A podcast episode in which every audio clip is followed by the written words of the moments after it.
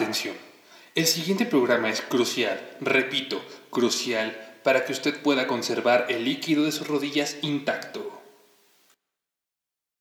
Bienvenidos a Curioso Podcast, el podcast donde cada semana aprendes algo nuevo, interesante, aunque un poco inútil. Me llamo Fer y hoy estoy bastante emocionado. El primer programa que estoy grabando después del piloto. Y, y estoy feliz, estoy feliz a pesar de que seguimos en cuarentena, seguimos encerrados, me, me emociona empezar este podcast ya de manera formal. Y hoy les voy a traer un tema bastante actual porque vamos a hablar de epidemias. No voy a meterme en el, en el tema de la pandemia actual porque creo que todos estamos hartos de eso. No, no me voy a meter en eso, me voy a meter en las epidemias más curiosas que han existido en la humanidad y se van a dar cuenta de que ellos, de hecho, son varias. Por ejemplo, vamos a ponerlo en, top 3, ¿va? Va, vamos a hacer el top 3 de las epidemias más perturbadoras de la humanidad. no. Bueno, o sea, sí, el top 3 de las epidemias más raras de la humanidad. Y empezamos con el número 3. El número 3 es de hecho el más reciente y fue en Cisjordania. Cisjordania, no sé si lo estoy pronunciando bien. Una ciudad controlada bajo el gobierno israelí. Y fue en el 21 de marzo de 1983, los años 80. Fue en este lugar donde, en una escuela católica, este, dato curioso, escuela católica, una chica empezó a tener tos y dificultades para respirar y aparte muchísimos, muchísimos, muchísimos mareos. Y ella decía que olía algo horrible. Una hora después, otras seis chicas empezaron a quejar de lo mismo. Fue entonces cuando los llevaron al hospital y no encontraron ningún síntoma aparente. Y totalmente extraño. Y de hecho, cuando llevaron al hospital, varias personas, entre ellas, la mayoría fueron mujeres, empezaron también a sentir los mismos síntomas, las mamás y las personas que iban pasando. Después de que la epidemia vio a 32 niñas afectadas, decidieron cerrar la escuela. Siguieron 52 niñas palestinas que quedaron bajo estos síntomas similares en una escuela inmediata. El 26 de marzo, otras 37 en Tukerem y el 29 de marzo había 310 en, un, en otra ciudad llamada Hebrón. Otras ciudades ya con 943 personas ya estaban infectadas de este curioso virus, el cual, bueno, no era un virus, pero eso lo descubrirán pronto. Ya estaban infectadas con esto, tenían los mismos síntomas, tos, dificultad para respirar, muchísimos mareos y todas detectaban un olor fétido y al final se terminaban desmayando. Al final, esto, bueno, casi durante días de epidemia, o sea, imagínense, 20 días en el cual muchísimas chicas, muchísimas mujeres maestras empezaron a sentirse mare sentir mareos, toser, no poder respirar y finalmente desmayarse. Y cuando las llevan al hospital se dieron cuenta de que no, oye, pues no tiene nada, o sea, está bien. Esto se le atribuye a un fenómeno conocido como histeria colectiva. Esto regularmente se refiere o es muy este, común en lugares con muchísimo estrés. Y de hecho la histeria colectiva tiene que ver también con el siguiente punto. La siguiente epidemia es una muy divertida y prepárense para escucharla. Esta es número 3. ¿Ustedes creen que Dross me demande por usar este tipo de cosas? No creo. Muy bien, la epidemia de la risa. La epidemia de la risa fue una de las epidemias más graciosas, ¿eh? Porque se reían, ¿eh? Ok. la epidemia de la risa comenzó en Tangancia, una región de África, y comenzó el 30 de enero de 1962, años 60. Y esto fue en una escuela misionera para niñas en Kashasha, Kashash, Kashasha, creo, y empezó con tres muchachas. ellas estaban estudiando y de repente tres chicas empezaron a reír. Y no pararon. Empezaron a reírse un día, dos días, tres días. La mayoría de los casos de esta epidemia indican que las personas que se empezaban a reír era entre una semana a un mes. Imagínense un mes sin parar de reír de noche y de día. Las víctimas fueron en, en la escuela, las víctimas fueron 95 alumnas de las 159 alumnas que estaban en esa escuela y eran entre 12 y 18 años. Hay que reclamar, hay que, no hay que reclamar, hay que decir que el personal docente de esta escuela no se vio afectado.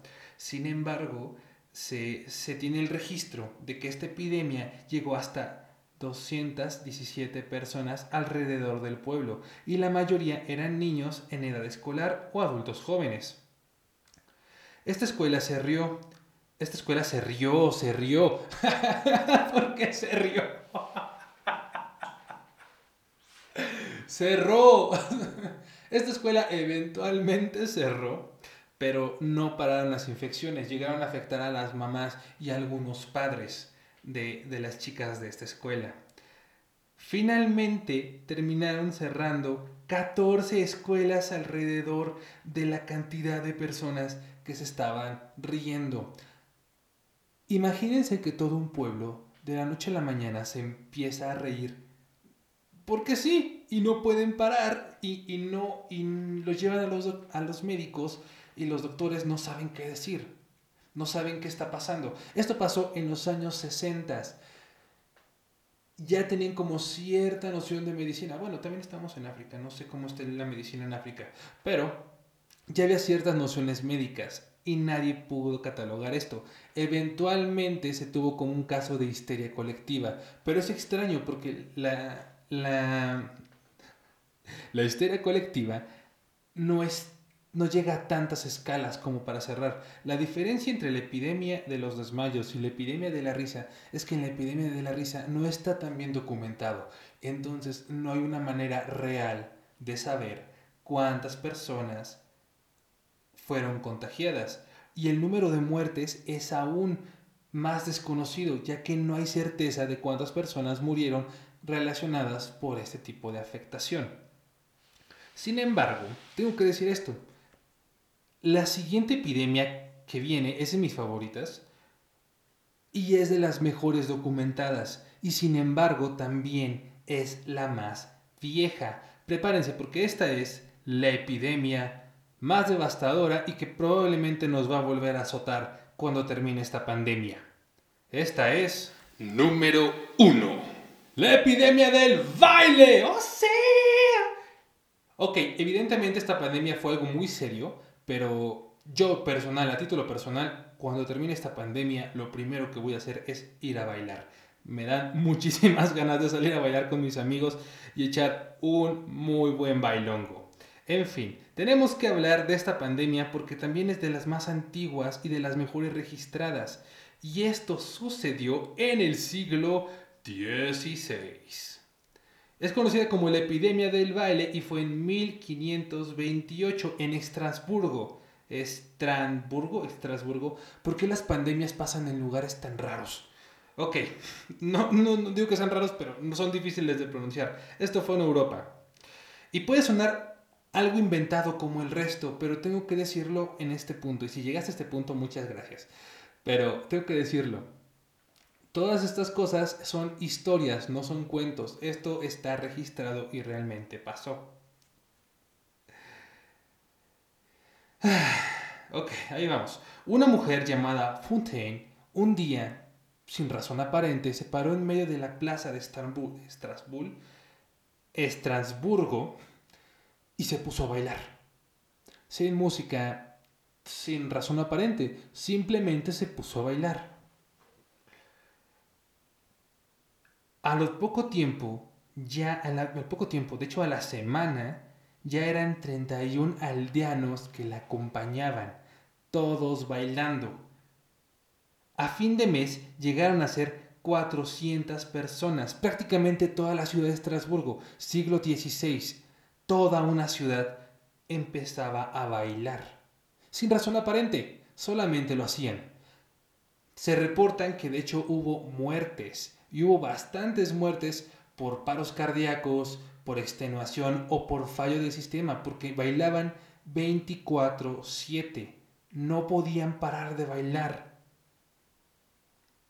Sin embargo, hay que decir esto, los gobernantes, las fuerzas religiosas y las personas con un alto nivel, así como la realeza o algunos comerciantes, que en el siglo XVI no eran tan comunes pero sí llegaban a existir, decidieron juntarse a ver qué podían hacer. Finalmente los médicos, que tengo que decir esto, los médicos en el siglo XVI y gran parte de la época de las pandemias no eran médicos, eran gente que decía, bueno, pues yo lo cuido, no hay pedo, yo me echo esa chamba, no hay pedo. Y lo hacían, no era gente preparada. Fin del disclaimer. En fin, estas personas poderosas, cultas y las más sabias en esa época se juntaron a, a cómo solucionar el problema. Toda una ciudad bailando. Diagnosticaron a la gente, y no bromeo, padecían el mar de la sangre caliente. y tenían que bailar. Entonces decidieron combatir el baile con baile. Así que mandaron las personas más cultas del siglo XVI, siglo XVI, mandaron hacer un escenario, contratar a demasiados músicos y ponerles música a las personas. No, no entiendo muy bien la lógica del plan, así que tampoco pregunté. En fin, la gente empezó a bailar con música y se le empezaron a unir más. Y sin embargo, se detuvieron. Dejaron de bailar.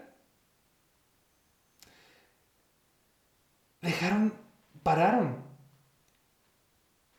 Con la música, o sea, no, no, no lo que me sorprende es que funcionó. es como de esas veces que, que haces algo sin mucha esperanza y funciona y dices, órale. no era lo que esperaba, pero estoy contento. En fin, funcionó y la gente paró de bailar, pero es uno de los misterios inexplicables. Mucha gente se lo tira también a, la histeria colectiva. ¿Es posible? ¿Ustedes creen que una situación de estrés y desfavorable, aunque tengo que decirlo, no hay nada más desfavorable que el siglo XVI, ¿Ustedes creen que una, una situación así de desfavorable pueda crear o hacer que las personas hagan algo en conjunto y que pierdan así a afectar a tal grado su salud y crear una pandemia? No estoy diciendo que lo actual sea algo psicológico, para nada, eso es algo real. Y, definitivamente no te quitan el líquido de las rodillas, lo siento, spoiler alert. Pero ustedes qué piensan? ¿Creen que exista realmente esta parte de la histeria colectiva? ¿Creen que llega a estos puntos de contagio tan grandes? Espero que les haya gustado, que les, se les haya hecho algo curioso.